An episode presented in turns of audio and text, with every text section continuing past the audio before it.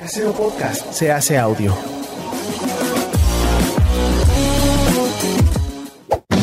¡Chavos, banda! Este programa es patrocinado por ustedes mismos. Si quieren apoyar nuestro proyecto, lo pueden hacer por medio de Patreon en patreon.com diagonal herejes el podcast.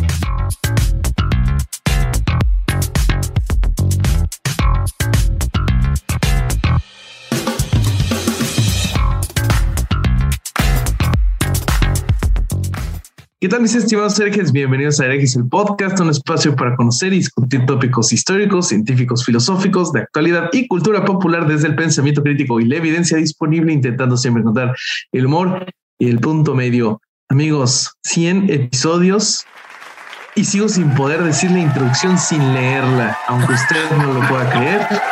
Este es un, siento que es un logro, un logro y una prueba de mi ineptitud. Pero estoy muy contento este, por estar aquí con mis anfitriones que sobreviven estos 100 episodios de amargura. Se los voy a presentar, empezando por mi querido abogado del diablo, eh, el grandísimo Alejandro Vázquez Espilicueta del Vasco. ¿Cómo estás? ¿Cómo estás, Roberto? ¿Cómo te extrañamos la semana pasada? Estuvo el nefasto del Arba, una cosa horrible. Este, una persona horrible. No, Eh, no. Un trabajo espantoso el que hizo, lo de insultar a Arturo me pareció terrible. Eh, pero estoy muy contento de tenerte de vuelta. Yo no tengo 100 episodios, al menos no de herejes de los domingos.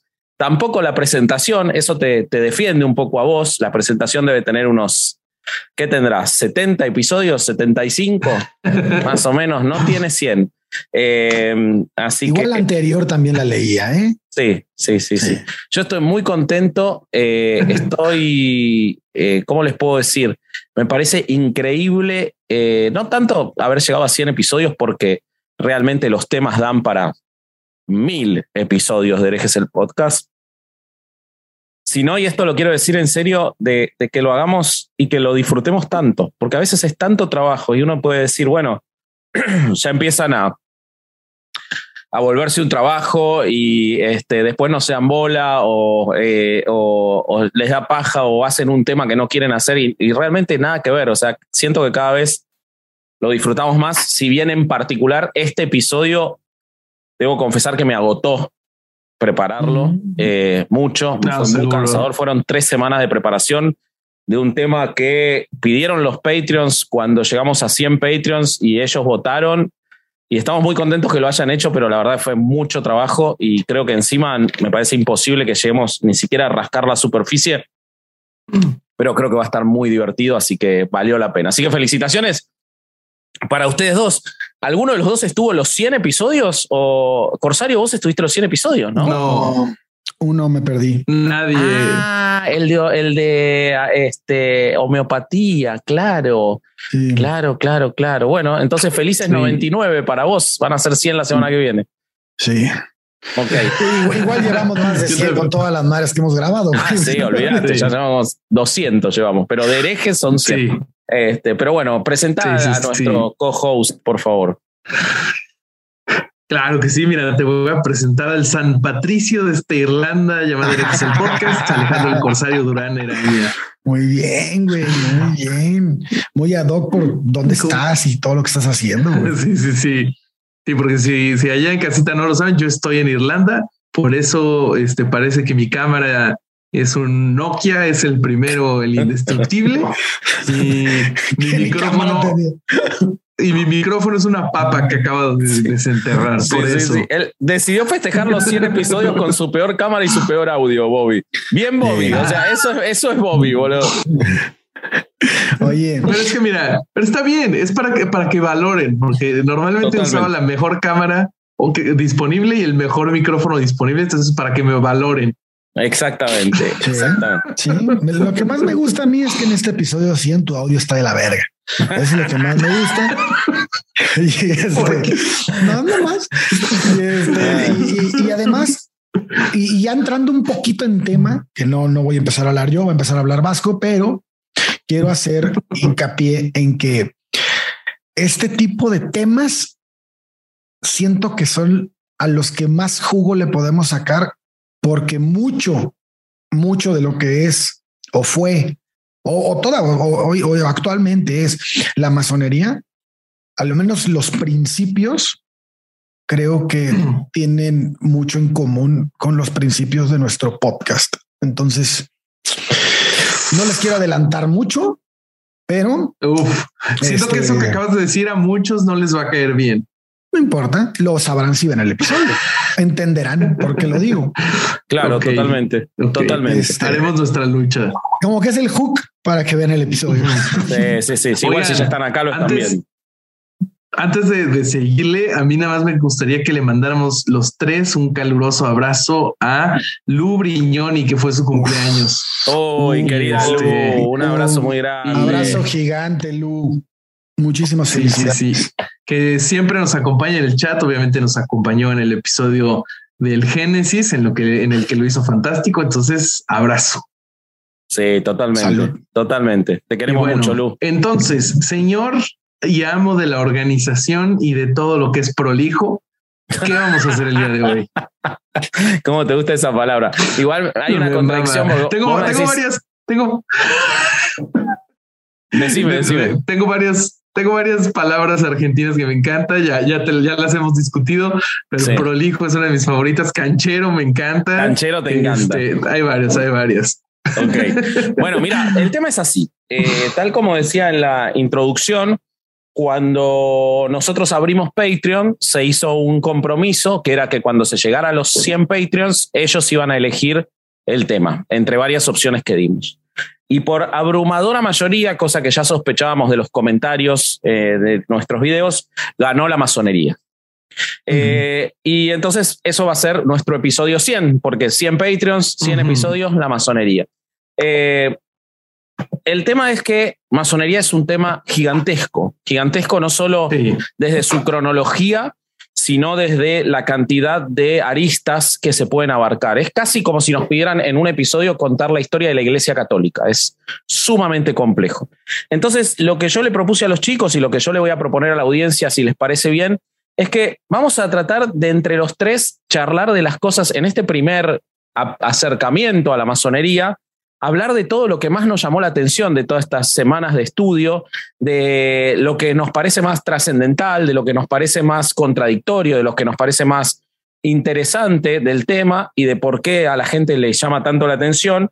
Y yo le voy a pedir al querido Isaac, que en el episodio pasado hizo un trabajo extraordinario de ingenio, eh, si lo vieron se deben haber reído tanto como nosotros, eh, que cada vez que nosotros digamos, esto da para un tema aparte y esto da para un episodio aparte, Isaac, vos ponele una carátula ya a ese episodio aparte. O sea, por ejemplo, estoy seguro de que ahora que vamos a hablar de los templarios, yo voy a decir, templarios da para un episodio aparte. Isaac quiere una imagen de los templarios. Entonces, eso nos va a servir a nosotros y al público de recordatorio de todos los episodios que van a salir de este episodio de masonería. Entonces, esa sería la, dinámica. Y en ese sentido, yo, si, si me permiten, yo quiero empezar por contarles qué es lo que a mí más me impresionó de este tema. Sí, sí, eh, sobre todo, sobre todo, ¿sabes qué? Porque yo, yo sé de masonería en, México porque es lo que estuve estudiando, pero no sé de dónde carajo salió ni nada de sus ritos. Entonces, eso, sí. Eso, bueno, entonces eh, yo no sé nada de los ritos porque los estudió el Corsario, no sé nada de la masonería en México y de la masonería en la actualidad porque lo estudió Roberto, pero me, me metí a fondo, muy a fondo en dos, en dos cosas que son apasionantes, que son de dónde viene, eh, qué había antes de la masonería, qué hizo que se llegue a la masonería y cuál es su, filosofía y su ideología. Y la verdad, me sorprendí muchísimo. Eh, yo, eh, en cuanto a los orígenes, lo que más me, me, apasionó, más allá de cuál es la, estructura de lo que hoy es la masonería actual o la masonería especulativa, que sé que Ale también lo tiene muy presente y todas las divisiones, pero a mí me impresionó cómo ellos, eh, y, de hecho hay dos escuelas de estudio de la historia, historiografía de la masonería, o sea, es un tema que los masones le dan mucha trascendencia. Yo quiero contar que mi fuente principal es este libro de Emilio J. Corbiere, que se llama Masonería, el 1 y el 2, acá tengo el 2. Emilio J. Corbiere es un autor, eh, grado 33, después vamos a decir qué quiere decir eso, eh, que él no lo dijo nunca en vida, falleció muy joven, hace unos 20 años, eh, argentino y escribió estos dos libros, hijo de un grado 33 masón también. Eh, pero además era militante socialista, no era creyente religioso eh, y, era un profundo enamorado de, la ideología y de, la masonería, pero también un profundo crítico de la actualidad de la masonería. Y él es mi fuente principal eh, y realmente me apasionó eh, que la masonería se adjudica a sí misma, si bien no todos están de acuerdo, un inicio prácticamente desde la fundación de Roma. en particular, Salomón. En particular, no, eh, eso, eso va, a ir desde lo mítico que vos nos vas a contar. Yo te hablo desde la estructura de la reunión secreta como masonería. Ah, ok. Lo que vos nos vas a contar de la parte mitológica, eh, eso, eso quiero que ahora, ahora te, te paso la pelota a vos, pero muy brevemente.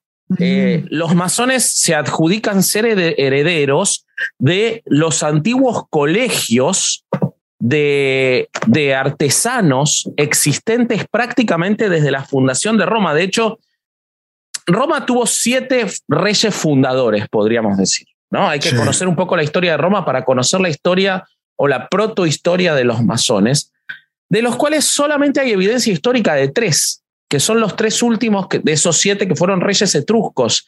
Pero sin embargo, bueno, todos conocemos al primer rey mítico de, Roma, que fue Rómulo, aquel que fue alimentado por la loba. Y Remo, los hermanos. Exacto. Pero el segundo fue Numa Pompilio.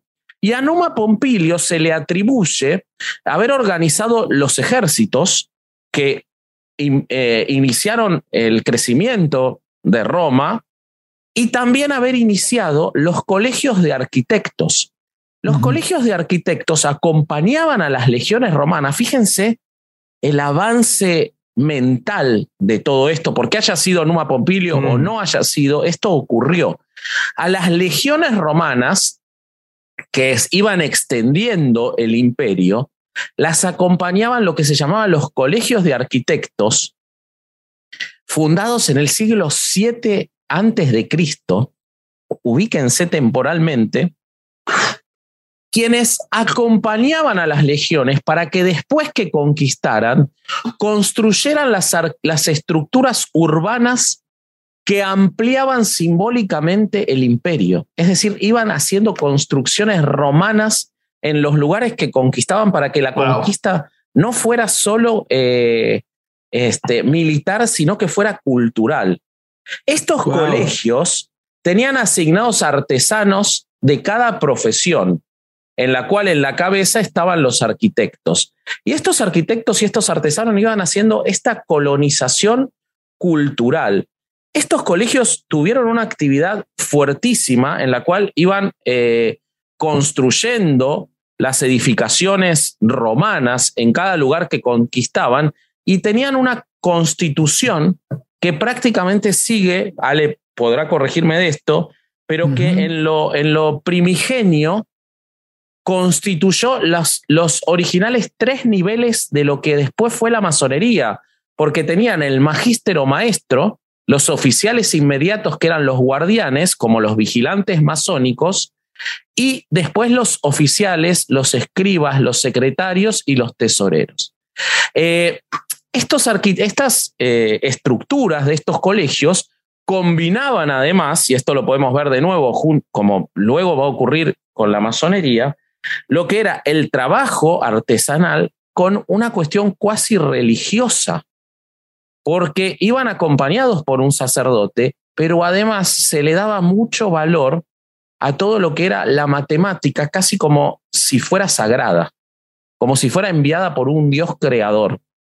Entonces, ya vemos cómo desde ese momento ellos combinan esas dos cosas que para la masonería especulativa de hoy sigue tomándose como fuente de origen, sobre todo eh, por la escuela de inglesa y por eh, la constitución de Andersen, de la que seguro vamos a hablar más adelante.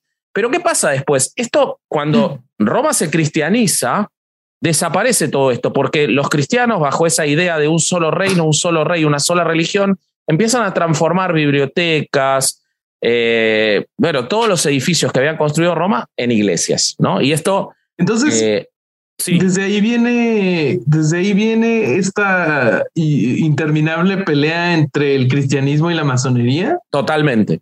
Bueno, en realidad está construido ex post porque yo no te estoy diciendo que esos fueran masones. hay masones que sin ninguna evidencia dicen que ahí ya eran masones. La realidad es que no. Es como los las antecedentes, pero sin lugar a dudas, desde ahí ya lo vienen tomando. Y más aún, mm. estos artesanos, cuando los cristianos empiezan a impedir que se haga cualquier cosa que no sean iglesias, se esconden o se asientan en una isla del lago de Como, en Italia, eh, en los cuales todos van a vivir ahí y se transforma como en un centro mundial del mundo conocido, de la arquitectura y del trabajo artesanal, y los iban a buscar de Oriente y de todos lados para que trabajen. Esto, eh, esto hay evidencia. En el año 643 después de Cristo, el rey Lombardo Rotary le otorga privilegios a la corporación de arquitectos. Y estos privilegios son fundamentales. No, no me voy a extender en todo lo que pasa. Luego esto pasa hacia los monjes, que fueron principalmente los benedictinos los más poderosos en el Medio Oriente y que tomaron toda la actividad artesana. Pero luego de eso, en, en, pasada la Edad Media, se provoca una separación y los gremios de artesanos eh, se constituyen ya como instituciones que protegían a los propios y protegían su economía de los demás. Estos gremios, eh, que ya pueden tomarse desde cierta forma como el antecedente directo de la masonería, tanto es así que uno de estos gremios, que es el gremio de los constructores, ya se conocía como masones. O sea, la palabra masón viene de constructor. Exactamente, exactamente. Entonces ya se les decía masones, por eso los masones en realidad son franc masones. Eh, pero estos gremios tenían una particularidad, empiezan a establecer reglas que el Estado les reconocía por esta importancia que tenían. Entonces ponen la jerarquización entre maestro, compañero y aprendiz, los tres niveles que durante muchos años tuvo la masonería, reglamentan las relaciones del trabajo. Estamos hablando del 1300, 1400 prohíben el trabajo nocturno para garantizar la calidad, ponen el descanso dominical, prohíben el trabajo a domicilio para que no se fomente la competencia, fijan los salarios y diseñan un rígido sistema de valores relacionado con la moral pública y privada de sus miembros. ¿Ok? Eso ya lo hacen en ese momento estos gremios de artesanos. Estamos hablando siglo XVI, principios del siglo XVII. El gremio de constructores, mm. los llamados llamazones, eran además devotos de San Juan Bautista, cosa que después se va a seguir viendo en la masonería. Bueno, esta masonería se traslada, quiero ser lo más breve posible, y, por favor los invito a que estudien, a que lean la historia de la masonería. Después voy a dejar las fuentes, otro libro de un francmasón colombiano que escribe la historia de la masonería de manera muy atractiva y muy breve, en tres tomos, pero que en total serán 150 páginas. Eh, eh, esta masonería ya se constituye y se estructura como cuando ese gremio subsiste y los otros gremios de artesanos caen porque no tenían ese código moral tan estricto. Y se constituye en lo que es la masonería operativa. Y esta masonería operativa eran estos gremios o, o, logias. estamos ahí. Ya estamos en el siglo, eh, más o menos en el siglo entre el 14 y el 15. Ahí se, se encuentran los primeros manuscritos que establecen reglas estrictas de funcionamiento, tanto en Inglaterra, que son el manuscrito de Halliwell, el manuscrito de Cook, que son entre el 1380 y el 1420, y en Alemania, el manuscrito, eh, el Estatuto de los Canteros eh, alemanes de 1459. Ahí ya se encuentra. Yo, sí. yo, te quiero hacer ahí una, una, una presión porque estás a punto de entrar, no, ya entraste a la masonería operativa. Sí, sí, eh, claro. Fíjate, en esta, a, mí no, sé, esto que voy a decir es una percepción, ¿eh? no, no, no, este, vaya, no está fundamentada ni nada, es lo que yo, a mí se me ocurre. Pienso que la idea esta idea que se ha pues, transmitido tanto tiempo del el secretismo, no el, el, culto, lo, lo, oculto dentro de la masonería, tiene mucho que ver con lo que vas a hablar de la, de la masonería operativa, porque si bien estos pelados se dedicaban a la construcción, no al, al, a, la, a, la, creación de templos y todo esto que, que vamos, que vamos a entrar, también va muy de la mano a no te voy a transmitir este conocimiento a nadie más porque es nuestro gremio, güey. Por supuesto. Entonces, y además, y, eso ligado a solo nosotros sabemos qué está construido ahí. Solo nosotros sabemos qué cámaras ocultas hay. Solo nosotros sabemos pasadizos secretos. O sea, todo esto que va después, ahorita como lo vamos a ver más adelante, va a ser, va, a dar pie a, a ritos y a mitos y a cuentos masónicos que nos van a llevar a entender desde el templo de Salomón y todo lo que vamos a tocar, el cómo se llevan los ritos o cómo se llevaron los ritos este, después para iniciarse, tiene mucho que ver con esta parte de la historia de los masones. Y es súper interesante. el, hay que poner mucha atención en lo que va a decir Vasco porque nos va a dar mucho, mucho pie a entender por qué ocurre lo que ocurre posteriormente, ¿no? Sin lugar a dudas, sin lugar a dudas. Y vos sabés que eh, la cuestión de la masonería operativa, en realidad eh, lo que hace es empezar a, a, construir desde el gremio para afuera lo que le permite a la masonería convertirse en lo que fue, que, o en lo que, en lo que fue hasta hace muy pocos años, que es un refugio de disidentes. Y eso es algo muy importante. Y quizás acá entramos en el punto, como decía Ale, de que muchas cosas que no le va, que el, mucho público está buscando que nosotros hablemos de la masonería como una logia oscura en la que es, ¿qué es lo que construyó el catolicismo de la masonería hasta hace un par de semanas cuando Francisco siguió hablando, ¿no? Exactamente, y es todo lo contrario, ha protegido a lo largo de los tiempos a la disidencia y al pensamiento distinto y nunca fue perseguido, incluso pensamientos contradictorios tenían un lugar para guardarse en la masonería y eso fue gracias a la masonería operativa. ¿Por qué? Los masones, estos, se llamaba operativa porque solo podían entrar los del gremio de los constructores.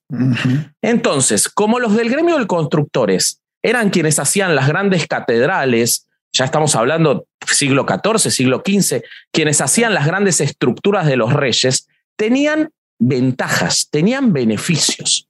Entre los beneficios que le otorgan las coronas y la iglesia era que el lugar, el gremio, que era esa casa que se hacía al lado de las obras donde estaban trabajando, donde se resguardaban los miembros de la masonería operativa, estaban protegidos incluso del ingreso de la ley. La policía no podía ingresar. Tenían, era un lugar de prevalencia en la estructura social por toda esta, eh, este trabajo gremial, valga la redundancia, que había hecho la masonería operativa. Entonces, ¿qué empezó a ocurrir? Empezó a ocurrir que en determinados lugares, a partir de la persecución que empiezan a sufrir determinados disidentes eh, en, el, en el mundo, eh, en el mundo conocido, los, eh, los que no, los masones operativos empiezan a aceptar esconder o resguardar a quienes no eran constructores dentro de sus gremios, dentro de mm. sus lugares. Y eso constituye el nacimiento luego de lo que se llama la masonería especulativa o masonería actual, en la cual no necesariamente quienes formaban parte eran constructores o albañiles hasta llegar al día de hoy en la que no lo son. ¿Ok? Ahí, ahí me gustaría, justo en esa parte que estás tocando, me gustaría leerles parte un parrafito del libro de, bueno, de los escritos, de uno de los escritos de Álvaro Villegas Aldazosa, que es un miembro activo de la Logia de la Luz, de, la Logia Luz, perdón, de Bolivia. Y, y él, él pone justo en este tema, las bases jurídicas para la transformación de la masonería operativa en masonería especulativa se dio en Londres, justo como dice Vasco, en el año de 1682, cuando la logia de San Pablo hoy denominada Logia Antigua, Logia Antigüedad número 2, promulgara la siguiente decisión. Los privilegios de la masonería no serán en lo sucesivo patrimonio de los masones constructores. Cuando cualquier, cualquier otra persona, aunque sea de diferente profesión, tendrá derecho a optar a, ellos con tal de que, de que sea regularmente aprobada e iniciada la orden, sentado así las bases para que 35 años después, en el año de 1717, la orden masónica transformara la masonería operativa en especulativa. Totalmente. Y, te, te, agrego algo más. Eso responde a un hecho documentado de 80 años antes en Edimburgo, Escocia, y por eso tiene tanta importancia Escocia.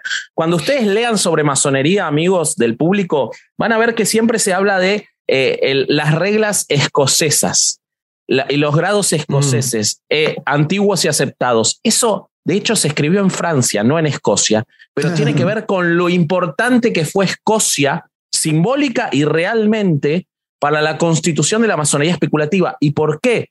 El primer caso documentado de que se haya escondido a un disidente en una logia de la masonería operativa ocurre en Edimburgo cuando John Boswell es incorporado en, la, eh, en el gremio de la St. Mary Chapel, Chapel Lodge de Edimburgo, eh, porque sus opiniones eran contrarias a la opinión generalizada del, del pueblo y eso lo ponía en peligro pero eran opiniones que le interesaban mucho a quienes estaban en el gremio y entonces lo esconden. Lo llaman miembro honorario y masón aceptado y lo incorporan pese a que no era constructor. Y eso es el primer caso documentado y ocurre en Escocia y empieza a sembrar esa semilla de que en estas cabañas podía guardarse el conocimiento que estaba puesto en peligro en el mundo. ¿Ok? Entonces es muy interesante porque realmente lo que ocurría era que todavía ni siquiera existían todos los ritos, no se juraba frente al libro, no se hablaba de Irán, no se hablaba del templo de Salomón. Era un lugar, o sea, piensen en la mente liberal de esa época, era un lugar en el que resguardaban a los intelectuales porque sabían que tenían una preeminencia legal tal que no los podían perseguir, aunque supieran que estaban ahí, resguardados. ¿Ok? O sea, es como todo lo contrario del Vaticano defendiendo a los pederastas. Estos güeyes ah. resguardaban a los pensadores. Pero escúchame una cosa, por algo, totalmente, tanto es así que desde que existe la masonería, su principal enemigo es la Iglesia Católica. Y tanto es así, y esto es para otro episodio, Isaac, y te pido la carátula, que los masones toman su fuente eh, espiritual, más allá de toda la idea de la hermética, que esa es su, fuente intelectual. También la hermética da para un episodio aparte, mi querido, este, mi querido Isaac, así que te pido la carátula de Hermes. Eh, pero su, su, espiritualmente de los templarios. Porque ¿qué pasó con los templarios? Los templarios brevemente eran una orden que se encargaba de proteger a quienes marchaban hacia las, este, eh, ¿cómo se llama? Hacia Jerusalén para reconquistar Jerusalén, aunque hay toda una historia que seguro Alejandro sabe sobre el templo de Salomón y los templarios, y si no lo veremos, lo veremos en otro momento, pero los templarios acumulan mucha riqueza y mucho poder porque eran muy leales, muy fieles y muy, eh, y eso los hacía un ejército que cualquier rey quería tener. Los templarios tenían otorgado el derecho de ser los que avanzaban en la primera línea de guerra en cualquier batalla, de tan valientes que eran. Perdían al 60 o 70% de su tropa cada vez, pero eran tan respetados que otra gente se hacía templaria. Y el líder de los templarios eh, es traicionado por Felipe el Hermoso, rey de Francia, y por el Papa Clemente para robarle su fortuna. Y esto, esto toman los templarios, los masones modernos, como su fuente espiritual de lo que tienen que vengar. Ellos tienen que vengar a los templarios y a los cátaros. Mm. Isaac, por favor, un episodio de los cátaros, poneme la carátula. La idea de vengar no es vengar en términos físicos. Es, a partir de ahora, nosotros nos vamos a encargar de que no puedan volver a ocurrir las injusticias, la violación a las igualdades, a los derechos. Y esa Mm. forma de venganza nos va a permitir a nosotros que no vuelva a ocurrir lo que ocurrió con los cátaros y con los templarios. Esa es la venganza que prometen hacer los masones y que tiene que ver con esos antecedentes de los templarios. Y, y- y- y- y- y lo, y lo digo todo eso por lo que dice Ale. Es absolutamente real que ellos decidieron hacer lo contrario de lo que hacía la Iglesia Católica. Y esa fue la protección que ellos dieron. Nada, Ah. más allá de, de que después eh, todo esto, la, la- la masonería especulativa se transforma en la masonería moderna y un montón de cosas que seguro ahora, ahora vamos a charlar. A mí, particularmente, lo que más me llamó la atención es cómo ellos han logrado construir una idea de que están sin estar constituidos desde hace 2800 años, filosóficamente. Eso me pareció apasionante de lo que yo pude ver de, de los masones. ¿no? no sé qué te pasó a vos, Sí, Ale. Completamente. Y también la idea esta de el esto que estás hablando de los templarios, supongo que es lo que ligan, lo que podemos ligar cuando hablemos de ellos con su búsqueda del arca de la alianza y de la relación con el Totalmente. templo de Salomón, del monte de Sión y, y todo Sí, lo contanos, contanos un poco de eso, que está buenísimo.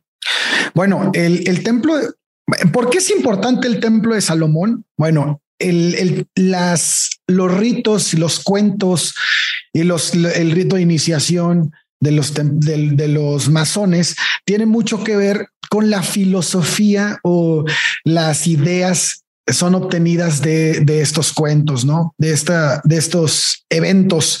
La construcción del templo de Salomón es importante porque eh, además de que va ligado a lo que estaba hablando eh, Vasco del, del la masonería operativa, la construcción del templo tiene que ver con los caminos a las bóvedas. Los ritos de iniciación tienen que ver con esto porque es el camino hacia la sabiduría y también el camino hacia el, hacia el resguardar el conocimiento, no la, fi- la fidelidad, el, el vas a ser parte de esto, pero lo que se habla aquí solo se queda aquí, no es, es, parte de todo este secretismo, si lo quieres ver, que no viene de otro lado, sino de las ideas an- antiguas que van a finalmente sembrar las bases ideológicas de, de- de la masonería, que hoy en día pues vemos como que ya en algunos puntos son hasta arcaicas, pero simplemente se quedaron como costumbres, ¿no? Claro. Ellos defienden mucho la idea de que, de que saben que son arcaicas, de que muchos de los que fueron masones en el siglo XVII, XVIII, XIX ya lo toman como algo que es como este, esta cosa arcaica nos ha permitido subsistir tantos años y por eso somos la logia más antigua del mundo, porque respetamos las tradiciones, ¿no? Algo que de afuera se puede ver ridículo, por eso no somos masones, pero que a ellos les ha permitido esa cosa de, de unión, ¿no? Que ha tenido también muchas cosas positivas, más allá de que eso se pueda ver ridículo, me parece, ¿no? Así es. Bueno, el, el arca de la alianza se encontraba en un tabernáculo y no existía ningún santuario digno para alojar este gran, este, de, ¿cómo la podemos llamar? no sé, la gran, era un, era un tesoro, ¿no? El, el gran tesoro. Claro. Y bueno, por ese motivo el rey David tuvo la idea de construir una casa de Dios donde pudiera estar albergado este, el arca de la alianza. Entonces, en la, en la, pues en, en la Biblia se supone que el profeta Natán le dice al rey David, oye, pues, Nathan Rusek. no, cabrón, sí No, es- ese es el que, ese es el que ayudó a Alejandro Ah, a perdón. quedarse con herejes el Sí. podcast. O Otro, sea que son otro, una, es un son una logia también. separada, son una logia separada. ellos. Disculpen, perdón. Sí, la logia de la propiedad intelectual se Sí, llama. sí, sí, sí, es mía, es mía. Entonces, aconsejado por, por el profeta Natán, David, el rey David, eh, decide dejar a su hijo Salomón la responsabilidad de construir este templo, ¿no? Entonces, Salomón este, le dice David, no, pues ahí te van los, los insumos, ¿no? Ahí te va toda la pinche para construirlo. Ahí el presupuesto, tu presupuesto quedó no, aprobado. No, no, no le da el presupuesto, le da los materiales. Y entonces Ah, el güey, bueno. dice, mames, no va a ser suficiente, güey. No va a ser suficiente Ah. material.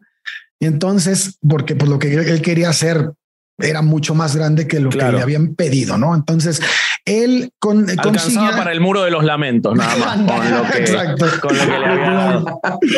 Exacto.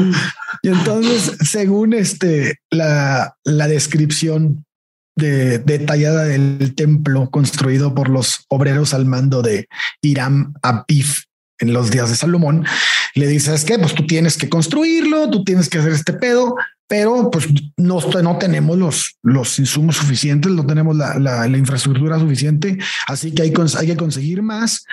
Y lo que hace es, es hablar con Hiram, el rey de Tiro, de Fenicia, y este, y le, este le manda mano de obra y le manda un montón de, de este, de, pues de madres para construir, de herramientas y de, y de piedras. Sí, de y no sé acuerdo con la. Biblia, Irán de Tiro es el que ayuda al rey Salomón a construir el templo de Salomón y De hecho, son grandes cantidades de cedro, ¿no? Era lo que Sí. como lo manejaba.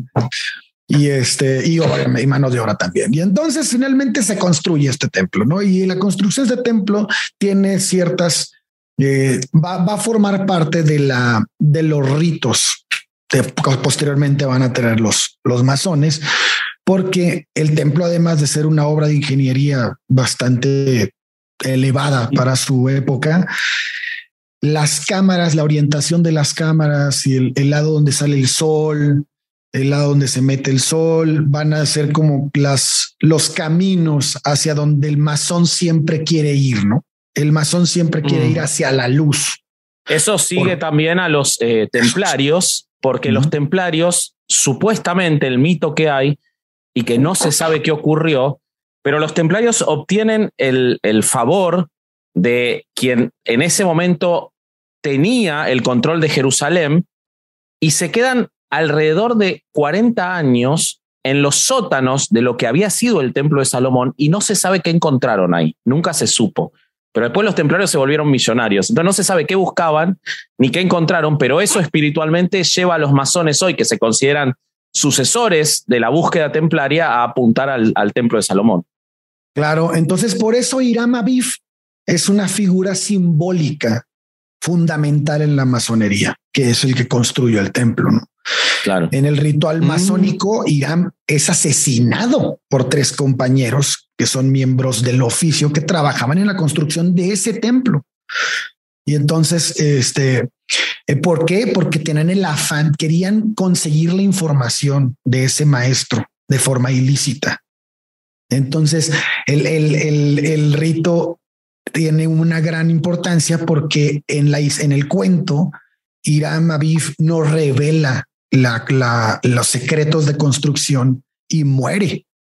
Claro. Entonces, esto es importante para ellos porque es el no reveles, güey, no, no, no es guárdate la información para nosotros, es parte de la, de la unidad que finalmente te da el solo nosotros conocemos esto. güey. Claro. Sí, sí, sí, sí, Entonces, sí. por eso sí, por eso, por eso ese rito de iniciación es tan importante para ellos y por eso el templo de Salomón es importante porque si te pones a analizarlo, las bases ideológicas de la masonería, que como principio primordial es la fidelidad de sus miembros, pues nace del rito del templo de Salomón, de una Claro. figura Mm. que es tan importante porque la usan como el conocimiento que tenían los primeros masones, que eran los constructores, que eran los, arquitectos. Y además tiene otra cosa más para mí. eh, es otra cosa que filosóficamente es tan importante para los masones, o quizás lo más importante. O sea, los masones no tienen ese secreto para proteger a los masones. A diferencia de otras logias, en la masonería lo importante no es proteger a los masones, es proteger el conocimiento. Y entonces Irán muere protegiendo el conocimiento, porque ellos son, se consideran Por eso se consideran sucesores y ahí viene mucho lo del hermetismo, que no vamos a entrar porque es larguísimo, pero el hermetismo tiene que ver con el rescate de conocimientos antiguos, egipcios, helénicos, que fueron destruidos por el a partir del catolicismo. por eso la Biblioteca de Alejandría tiene tanta trascendencia para ellos también, donde se pierde todo ese conocimiento. O sea, la protección del conocimiento es algo muy, muy importante para ellos. Sí. Sí, entonces, entonces por eso, por eso pienso yo que es muy parecido lo que buscamos, ¿no? Eh, obviamente nosotros no somos una organización ni nada, pero la idea de, de transmitir, de resguardar, la forma para mí, la forma más clara o más efectiva de resguardar el conocimiento es transmitirlo. No hay, o sea, si tú te quedas el conocimiento para ti, tu, conocimiento tiene vigencia, güey. O si tiene, tiene fecha de caducidad del día que te mueras, güey. entonces, claro. La, entonces, la masonería me, me, llama mucho la atención en ese punto y con el cual comparto, porque pienso que las personas dejamos de crecer conforme, de crecer intelectualmente, conforme pasan los años. Y la razón es porque pensamos que nos volvemos maestros. Y eso es, es, es, un error, es un gran error en las personas. Totalmente. Porque, porque, y la masonería te lo dice, el grado más alto que en el, en el, en el, en el rito escocés sería el 33, el grado más alto de la masonería te enseña que no debes de dejar de ser un aprendiz, que el aprendiz es el número uno. Entonces, si tú mm. eres el grado más alto, tienes que estar abierto a continuar tu aprendizaje, a seguir Por eso Todos están obligados a escuchar a todos. Claro, y todos, y el voto de todos vale igual. O sea, si eres el grado 33 y eres el aprendiz, tu voto es el mismo, porque tú nunca dejas de aprender. Si tú escuchas a la gente adulta, a los, a los ancianos, no todos, obviamente, pero muchas de las personas, muchas de las personas cometemos el error de pensar que porque tenemos más experiencia, tenemos, si bien, si bien obviamente en muchos casos tenemos la capacidad de dar un consejo, también perdemos la capacidad de escuchar un consejo. Totalmente. Y, creo que esta, esta base de la, de la masonería es, yo sí creo que debería de ser propia de todos. No debemos de, de, de, pensar que porque estamos, que tenemos cierto conocimiento, ya tenemos que enseñar a, todos y más bien creo que la clave es que tenemos que estar más abiertos a aprender. Y, bueno, por eso creo que en esta parte, justo en esta, y la quería hacer hincapié, todos deberíamos de aprender un poco a hacer, o todos deberíamos de ser un poco masones, ¿no? En ese... ¿Sabes? ¿Sabes que también este, intentando complementar lo que estás diciendo? Eh, como que las, las, los lugares donde uno puede intercambiar conocimiento como que muchas veces se ven afectados por el tipo de organización que pueden llegar a tener. Y en realidad no hay tantas opciones para si quieres aprender cosas nuevas, para ir y, unirte. Entonces creo que esa es una fortaleza de los masones, de que pues hay todo tipo de organizaciones para juntarte pues, desde hacer deporte, entretenimiento, lo que tú quieras, pero se me hace muy cabrón que sean una organización justo como dices, de conocimiento, ¿no? Y eso está muy bueno, muy bueno. Bien ahí. Sí, sí, no, y además hay una cosa que complementa eso, y, algunos te pueden decir, no, bueno, pero entonces, si ellos quieren eh, difundir el conocimiento, ¿por qué lo hacen todo en secreto? Porque el masón no trabaja de manera corporativa. El masón lo que hace es tener una idea común de que se difunda el conocimiento, de que se proteja el conocimiento, de que se amplíe el conocimiento. Ahora después les voy a leer las reglas que se escribieron en 1539 y ya hablan de la búsqueda científica. Eh, y, y como una de las logias principales la fundó nada menos que Leonardo da Vinci, de las que están documentadas.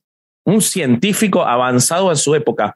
Y como Newton fue, fue masón y como muchos eh, grandes pensadores y premios Nobel y tipos que avanzaron en la ciencia fueron masones por esto, porque no se necesita que se difunda como masonería. Ellos lo que buscan es que la escuela se haga individualmente de cada masón, que haga escuela afuera, más allá de lo que hacen adentro. Lo que hacen adentro es para ellos. Y otra cosa que complementa eso son dos figuras que a mí me, me me, me llevó a un punto de decir, wow, ¿cómo no sé nada de los masones?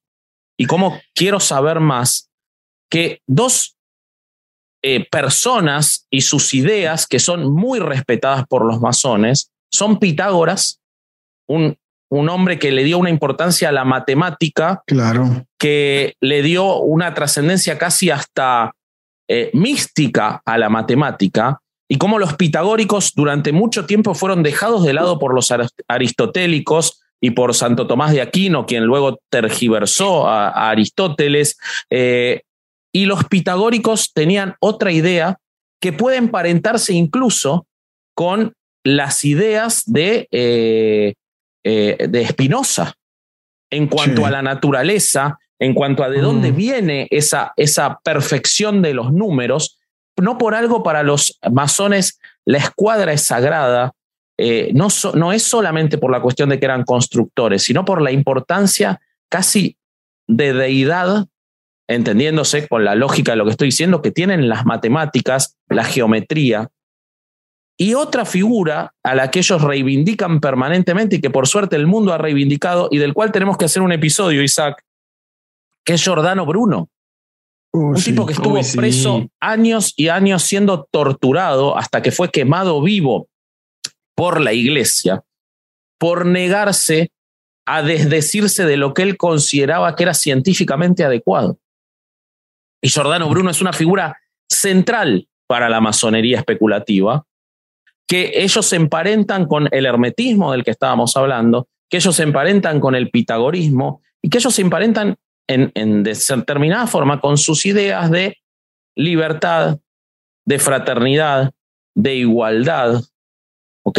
Entonces, todo eso, cuando nosotros lo vemos y cuando nosotros nos quedamos en la superficie y hablamos de nada, pero tienen ritos ridículos y que para subir de grado y que... re- sí, puede ser. Miralo de afuera y querés quedarte con eso, puede ser que sea así. Ahora, fíjate todo lo que han hecho durante cientos de años y que quizás hoy sí es una agrupación de viejos que le gusta juntarse y probablemente hoy está en decadencia la masonería. Otra cosa que no le gusta escuchar a los conspiranoicos, hoy la masonería no es importante.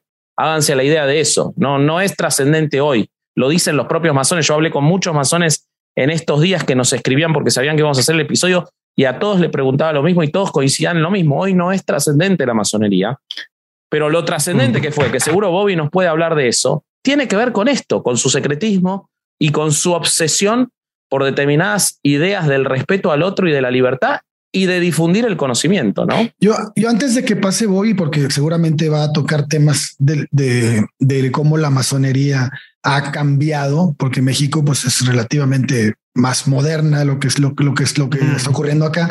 Hay que también hablar porque mucha gente dice, pero es que los masones no admiten mujeres. Los masones no este, tienen un, un tienen creencias de este tipo, tienen creencias de este otro tipo. Eh, ¿Por qué hay logias en donde sí hay mujeres? ¿Por qué hay logias en donde no? Porque entonces esto obedece a una división. La división de las de la, la división de la masonería en regular e irregular. Eso es muy es importante. Es importante entenderlo porque aquí vamos a, a poder diferenciar que, y, y- y- entender por qué se dio esta, estas, que es como una, es como una cisma, ¿no? Pero no, no estamos hablando forma, en, en cierta Aunque, forma. aunque es difícil hablar de cisma porque ellos siempre Sí. han reconocido la facultad de los masones de agruparse entre ellos y una de las reglas es una logia no puede intervenir en otra logia. Entonces Ah, es, es difícil hablar de cisma porque no hay Sí. un ente que, que le prohíba a otro masón hacer esas cosas, ¿no? Y Mientras además, es- la además regla. hay que recordar que estamos hablando, como dice, estamos hablando de gente disidente. O sea, Claro. es, la gente disidente, pues es muy difícil que comparta una, una misma línea porque pues va en contra de la naturaleza de alguien que piensa así.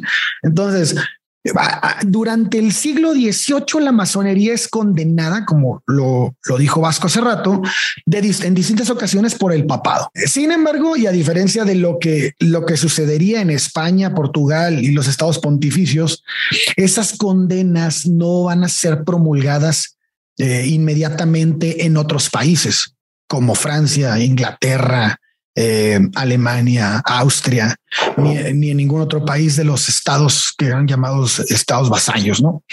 Esto permite que las logias establecidas en estos territorios van a van a eh, convivir entre católicos con protestantes y en fin, eh, no había ningún problema con esto.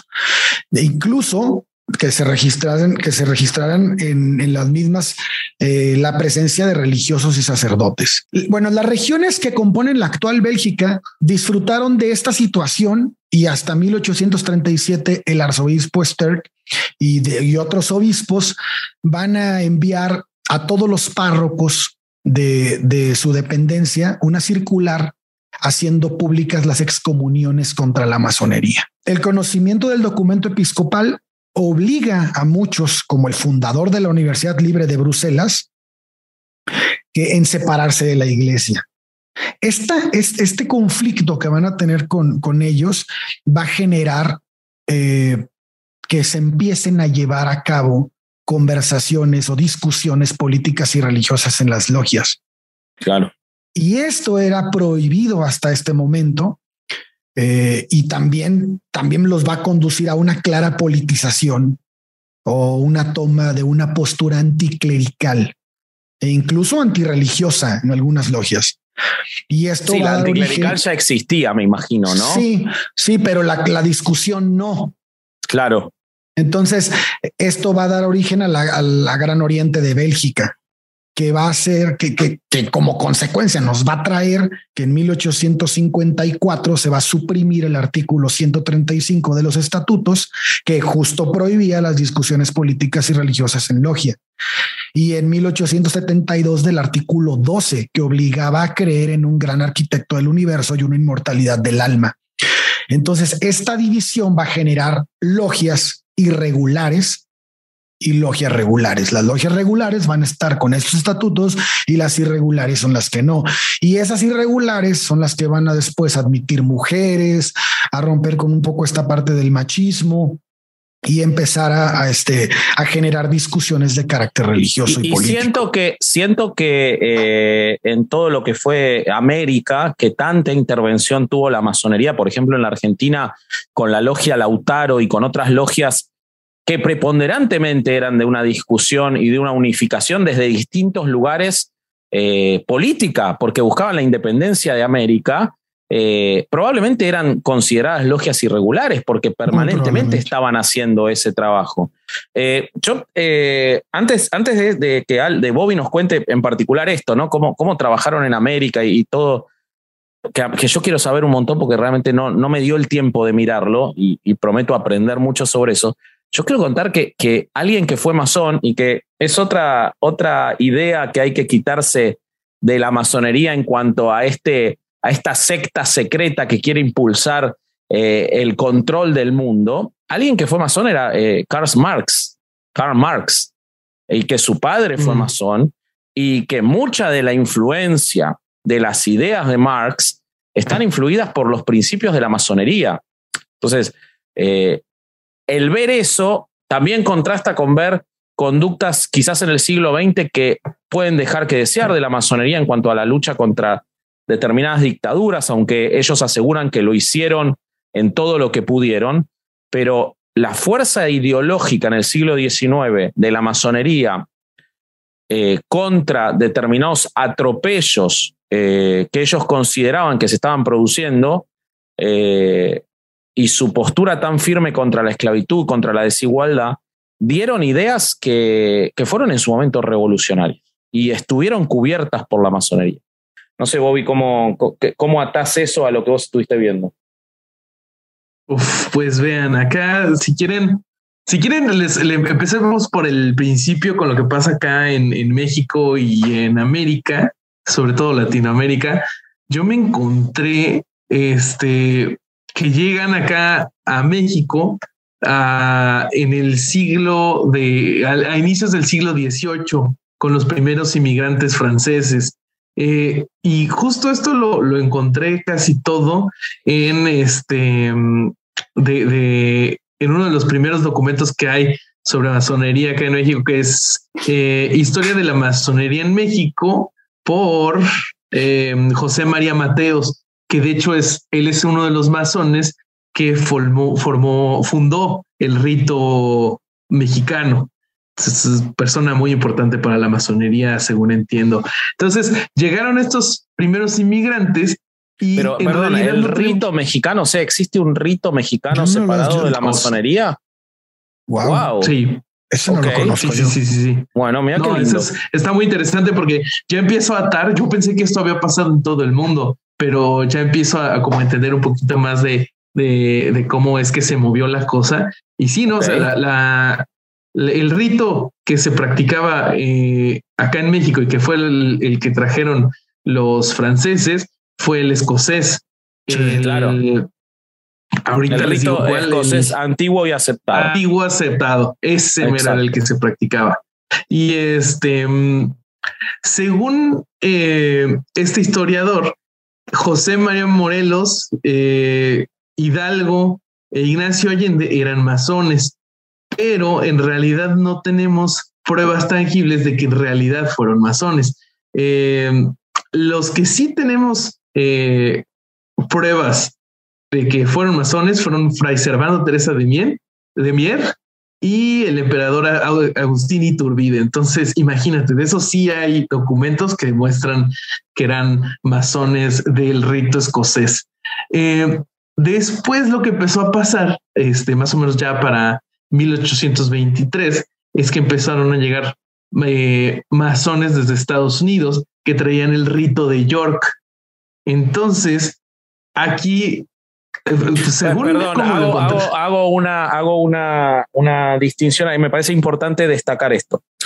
Hay un momento en la masonería especulativa eh, y, y realmente es muy largo para explicarlo. Está buenísimo y los invito a que lo busquen o, o si o tenemos oportunidad de hablar más de la construcción de la masonería especulativa en, en un futuro episodio, se puede hacer esta distinción. Pero hay una gran logia de Inglaterra que tiene el rito de York y hay una gran logia que es la, el, el Gran Oriente francés que tiene el rito escocés antiguo y aceptado.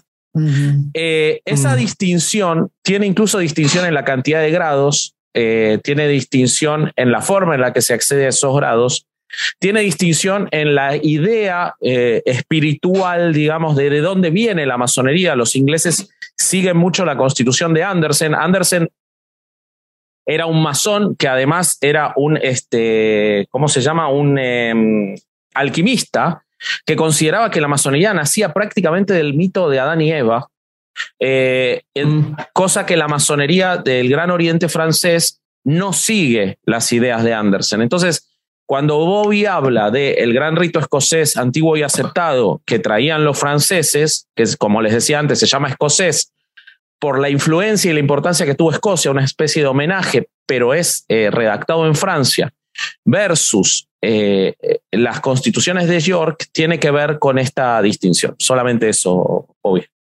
No, muchas gracias. Da, bastante contexto. Eh, volviendo a, esta llegada de, de los americanos, norteamericanos con el rito de York, se empieza a dividir el pensamiento este, entre el rito escocés y el rito de York. Y es, el autor en el que yo me estoy basando dice que, que eso fue un cisma, pero pues como si, si vemos lo que Vasco y Durán nos platican, pues vemos que en realidad pues no es tal cual una fractura, sino que empieza a, sus pensamientos comenzaban a, a divergirse, a, a ir hacia otro lado. Eh, lo que pasaba con el en el pensamiento escocés, ellos eran políticamente conservadores y pro-europeos, mientras que las logias yorquinas en ese momento apoyaban el destino manifiesto y el liberalismo estadounidense. Entonces, lo que pasa después es que algunos masones mexicanos comienzan a, a ver la necesidad de crear una vía masónica nacionalista y que este movimiento en 1825 se fundó como el Rito Nacional Mexicano, cuyo mayor representante es nada más y nada menos que el tío Beni, Benito Juárez. Ok. Este, Sí. y otra cosa, nota al pie, en el siglo XIX tengo que se, fue cuando se empezó acá en México a escribir mucha más literatura antimasónica. Y pues es, eh, me dio mucha risa porque es exactamente lo mismo que tenemos ahora. O sea, son textos eh, por lo general elaborados por miembros del clero o católicos militantes, aunque obviamente no en todos los casos, donde intentan culpar a la masonería del proceso de desintegración del orden tradicional, pérdida del orden y de civil y de la civilización católicas y del fracaso de los primeros intentos por consolidar el Estado mexicano. O sea, todo echarle la culpa así, tal cual. Todos, todos, por supuesto, eh, claro, sí, del orden tradicional que ellos quieren seguir. Y hay muchísima evidencia en América, particularmente en América del Sur, en lo que yo conozco, de cómo la iglesia durante todo lo que pudo se opuso a la independencia de los países este, eh, y de, de, los territorios americanos de, la corona española. Entonces, eh, la masonería estaba actuando nuevamente contra los intereses de, la iglesia católica. Sí, sí, sí, totalmente. Y, lo, no, que además la, la constitución de Cádiz este, tiene al menos grandes promotores de la, de la Constitución de Cádiz tienen que ver con la masonería. Y recordemos que la Constitución de Cádiz era exactamente lo que la iglesia quería evitar en esos tiempos en México, güey. una constitución liberal. Sí, sí. Ajá, era una constitución liberal. Entonces, de hecho, el, se me hace hasta extraño que, que puede ser, ¿no? Porque puede ser que la logia sea distinta, pero me hace extraño que, que el mismo Miguel Hidalgo haya sido masón, porque si los masones tenían esta ideología liberal y estaban de alguna manera, algunas escuelas de ella estaban apoyando la constitución de Cádiz, pues sabemos que Miguel Hidalgo estaba en contra de esa constitución porque le quitaba beneficios mm. al clero. Pero nunca hay que olvidar que en la masonería siempre se ha permitido que, las, que haya ideologías distintas ah, mientras se respeten mientras se respeten los principios ético-morales que los conducen ¿no? y los objetivos. O sea, ellos consideran, uno puede no estar de acuerdo probablemente y quizás eso ha llevado a la decadencia con, con, la modernidad, pero ellos consideran que se puede llegar a un mismo punto del bienestar humano desde distintas ideologías. Ellos están convencidos de eso. Sí, sí, y además de que en realidad de Miguel Hidalgo no sabemos si realmente fue masón porque no tenemos las pruebas. Justo por eso toco el tema. Por eso, por eso quiero, por eso quiero ahondar ahí, porque se me hace como de alguna manera yo contradictorio con el momento histórico. Si bien, mm. si bien exactamente las ideologías pueden ser diversas y no pasa nada, o sea, mientras se llega a un consenso, un punto medio, no finalmente este, la idea de, de estar en contra de una constitución liberal, siento que va como muy en contra del pensamiento de la época. Que, que, estaba, que estaba impulsando la masonería, que era, que era eh, justo este, ¿no? El, el, el en, en, pro de derechos, güey, en contra de y quitarle poder a la iglesia de alguna manera lo que está ocurriendo en México. Entonces, sí. se me hace así como raro. Habría que ver, habría que leer más sobre Miguel Hidalgo, pero no se me hace que las posturas de Miguel Hidalgo, al menos ideológicas, que estaba con, estaba con Fernando VII, estaba con había, varias cosas. Entonces, no sé, estaría, sería interesante leer por qué le fincan a Miguel Hidalgo un idioma, un, una, lo ligan a la masonería. Este estaría interesante ese estudio. Pero vos sabés que es muy interesante lo que decís y sin irme mucho de tema, eh, y, quizás ha sido parte de, del por qué la antipatía hacia la masonería desde muchos lugares, y yo creo que es en parte atribuible, si bien sus objetivos son innegablemente positivos, pero pensemos cómo, vayámonos un segundo de, de América, pero es absolutamente trasladable, pero por ejemplo, cómo la Revolución Francesa está impulsada por ideología masónica, ¿no? La libertad, igualdad y fraternidad netamente impulsada. Pero se obtiene esa, eh, esa libertad y la propia masonería también fracasa en que esa, esa libertad, igualdad y fraternidad no implique un montón de ejecuciones innecesarias, también llevadas a cabo por quienes eran masones, porque la masonería está anterior, o sea, eran masones y después cometen eh, cuestiones que hasta podrían violentar las ideas de la masonería, pero desde un lugar de la masonería. Y como Napoleón termina volteando toda esa ideología y volviendo a una cosa imperialista, que la masonería te demuestra cómo tiene las ideas, pero en esa cuestión de permitir ideologías divergentes dentro de su núcleo, al final terminan chocando y al final se terminan quizás hasta neutralizando. Ocurrió lo mismo en América con muchas independencias, en las cuales masones terminaban estando opuestos políticamente y terminaban neutralizándose uno con otro para beneficio de los conservadores, ¿no? Y eso creo que quizás Sí, ahí pasó. podría entenderse que un hidalgo pudiera estar y que sin embargo no fuera beneficioso al final para las ideas de la masonería, ¿no? Sin, sin, em- o sea, como lo estoy hipotetizando que podría ocurrir, ¿no? Ujú. Sí, sí, sí, sí, sí, sí, totalmente. Pero bueno, Bobby, que es eh, lo tuyo. Eh, si, quieren, sigamos un poquito más adelante en la historia, pues mientras el rito de Escocia representaba los intereses españoles dentro de la facción conservadora, el de York eh, era el sostenedor de la idea de la soberanía popular. Entonces, pues ya nace este eh, rito nacional mexicano y dicen los autores masónicos eh, Luis Salce y Ramón eh, Espadas y Aguilar. Después de, todo esto que les estoy platicando, amigos, eh, llega este, uno de nuestros amigos personales del podcast, el señor Maximiliano de Habsburgo, que por las ideas que tenía y por cómo era, fue arropado por las logias masónicas de México. e incluso se dice que se le ofreció el liderazgo de la masonería mexicana, pero él declinó el cargo. Eh, se cree que declinó el cargo porque él estaba estrechamente vinculado con la Iglesia Católica Romana, ¿no? Pues al final Pues sí. iba, a ser emperador y pues Era, necesitaba. era un, era un liberal entre conservadores. Sí, sí, sí, no, este, pues pobrecito, por eso nuestro tío Benny lo ejecutó.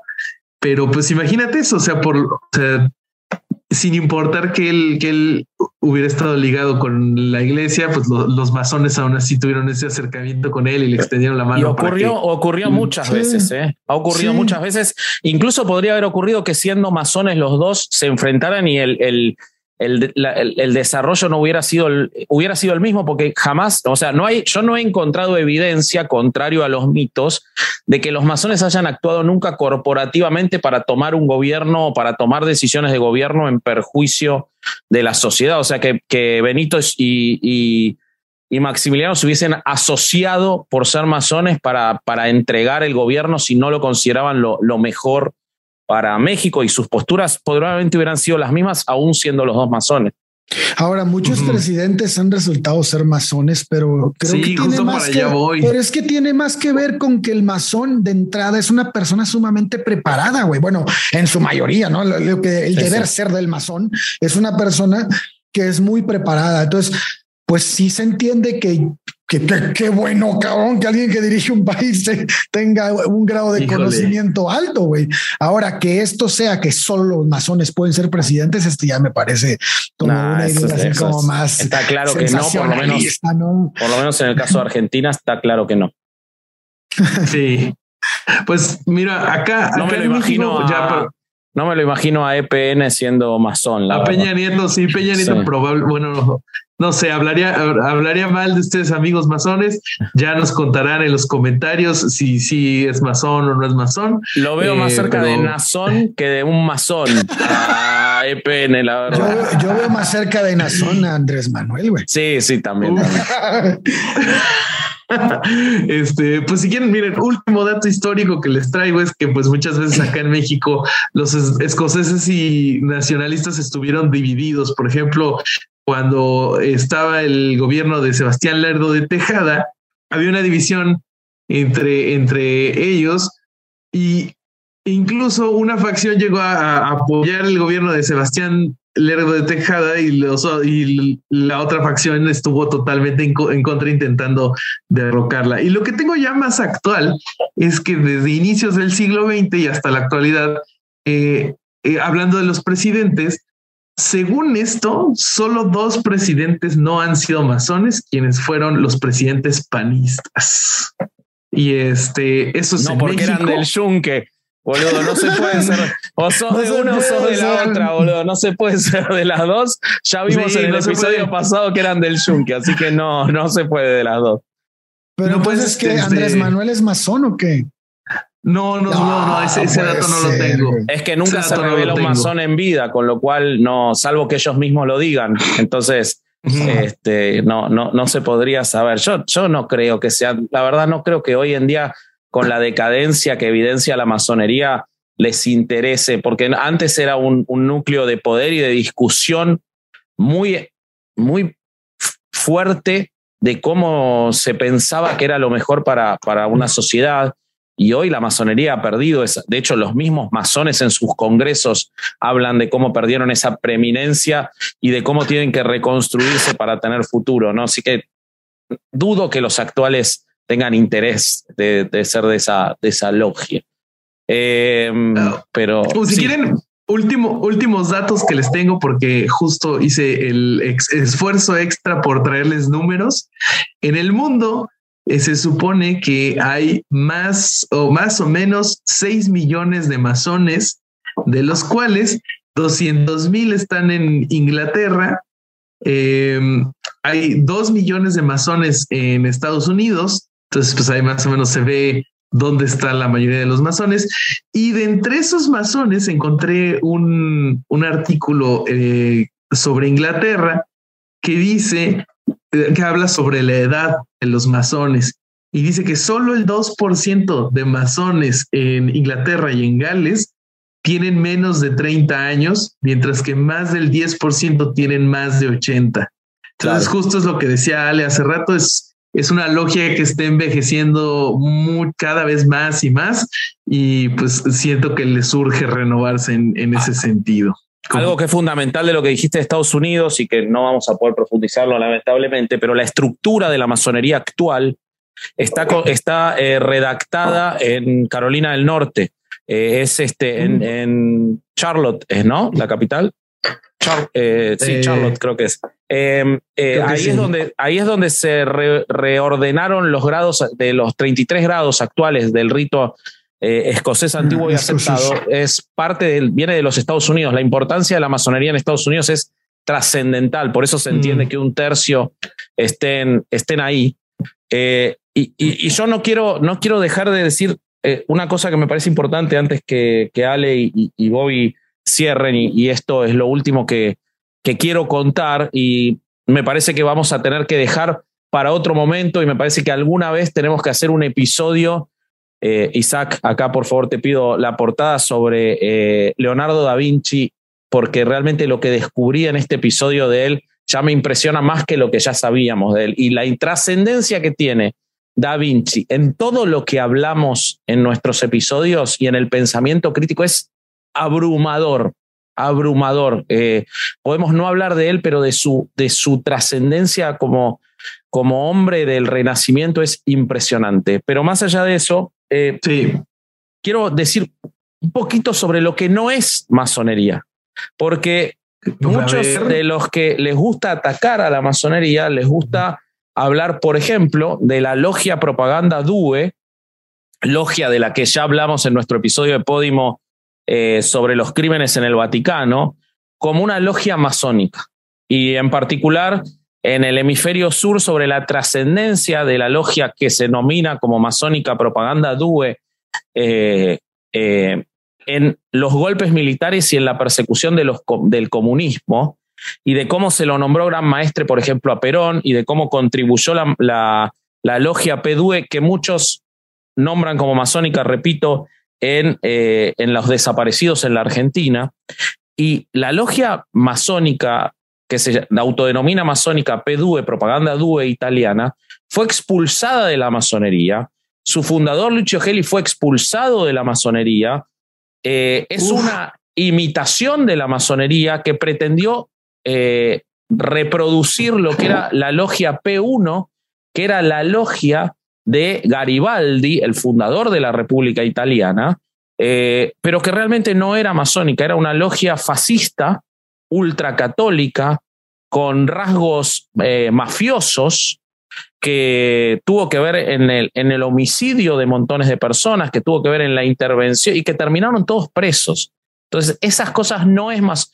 La masonería es lo que es la masonería, es lo que responde a los ideales de igualdad, libertad, fraternidad, de la búsqueda de la mejora de la, de la condición humana, está muy claro en los estatutos de 1500 19 de la Asamblea General de Francmasones, por ejemplo, que los invito a buscarlos, y no tienen nada que ver con movimientos protofascistas y no tienen nada que ver con lo que la iglesia muchas veces quiere representar como masonería. La masonería le ha hecho mucho ruido a la iglesia y la iglesia se encarga entonces de permanentemente construir este monstruo que no hay basamentos históricos. Es más, no solo no los hay, sino que los basamentos históricos demuestran absolutamente lo contrario. Entonces, masonería no es una logia secreta que quiere gobernar al mundo ni eh, modificar los destinos del mundo desde la actividad de sus eh, miembros a partir de una convicción moral, ética e ideológica,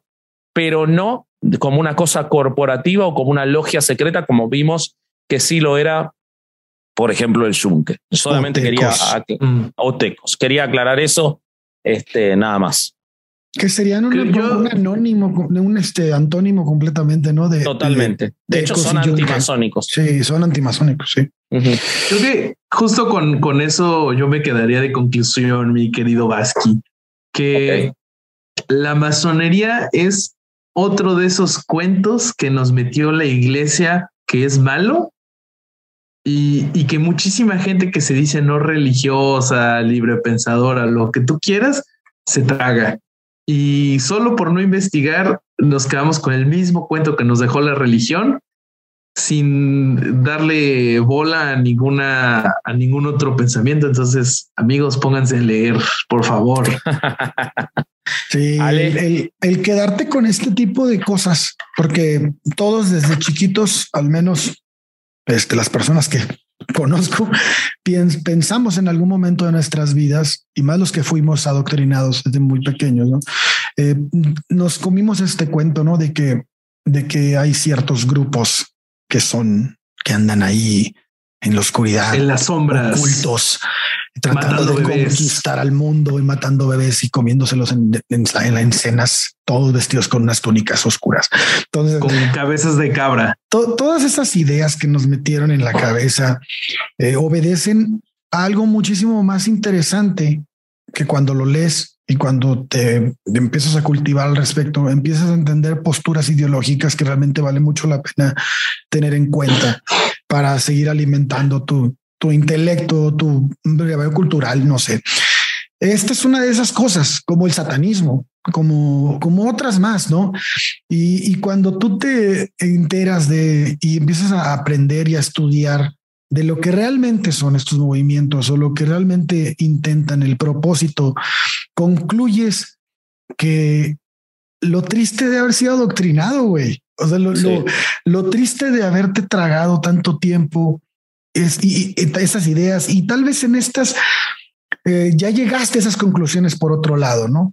Por ejemplo, es esto que es la masonería, lo que la búsqueda de la masonería, creo que yo lo encontré en, en, el estudio de, de por qué ser ateo y por qué dejar de las creencias de, este en un cajón, ¿no?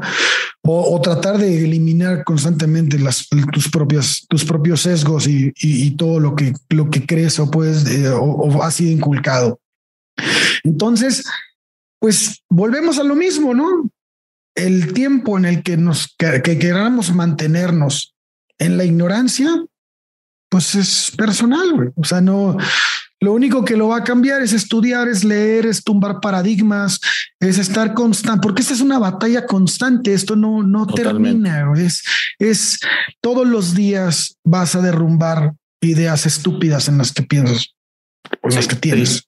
Y esta es una de ellas. Si, si uno, si uno se queda con la idea de que la masonería es un rito satánico y que busca la que conquistará el mundo, esto híjole, cuando lo dices te escuchas tan ignorante, güey, que da pena. Qué bruto, póngale cero.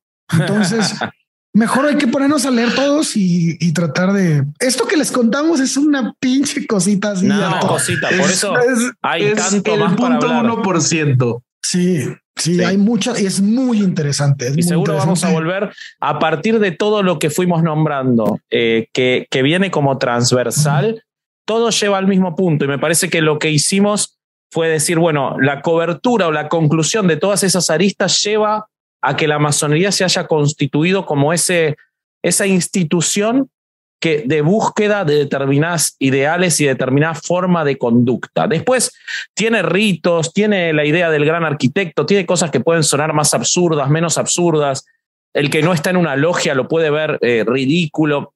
Todo puede ser cierto, pero me parece que hay que rascar eso y ver que hubo un grupo de personas desde hace muchos años que dejaron de lado muchas veces hasta sus intereses personales en búsqueda de discutir con otros con libertad y apertura determinadas ideologías para llegar a un lugar mejor, para proteger la ciencia. Y por eso tanta gente tan brillante fue parte de la masonería. No es accidental, no es accidental.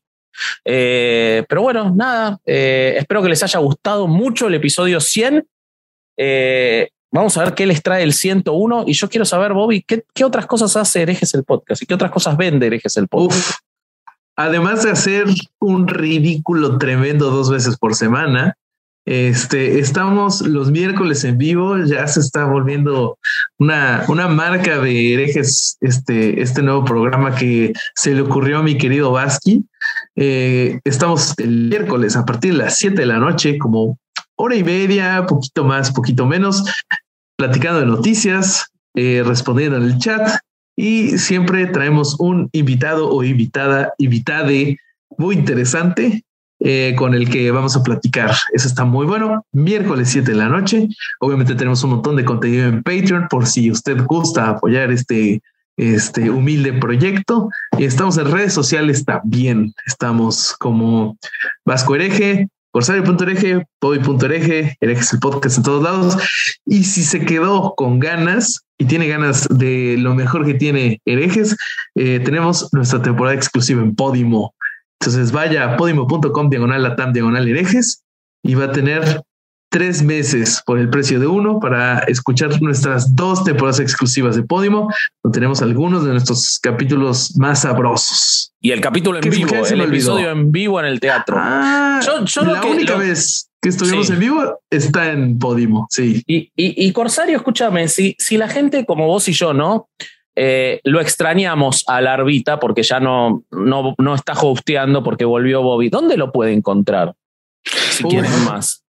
Bueno, tenemos un proyecto muy interesante que se llama Roasty Revisión, que es para Patreon Cucurrul. Usted puede ir a suscribirse a www.patreon.com diagonal el podcast y ahí va a gozar de la guapura y las nalgotas de nuestro querido en 10 minutos me van a ver el culo. ¿eh? Sí, sí, sí. el, rostro de nuestro querido cacique y las nalgotas de nuestro querido Vasco ahí salen y las pueden ver todos los días. Sí, exactamente. Y, si uno se quiere vestir como estás vestido vos, Corsario, ¿qué tiene que hacer? Ah, se tiene que meter a la tienda nube. ¿Cómo es? Pero esa no me acuerdo del pinche link. Es staymetal666.mitiendanube.com. Ahí está. Ahí está. Exacto. Y no queda nada más que agregar. No, no queda nada más que agregar. Entonces, vámonos a este nuestra amigo de no ir a misa y escuchar Herejes el podcast. Eso, adiós. Muy bien. ¿Y sabes cuántas personas van a pensar que somos masones, güey, después de este episodio? a todos.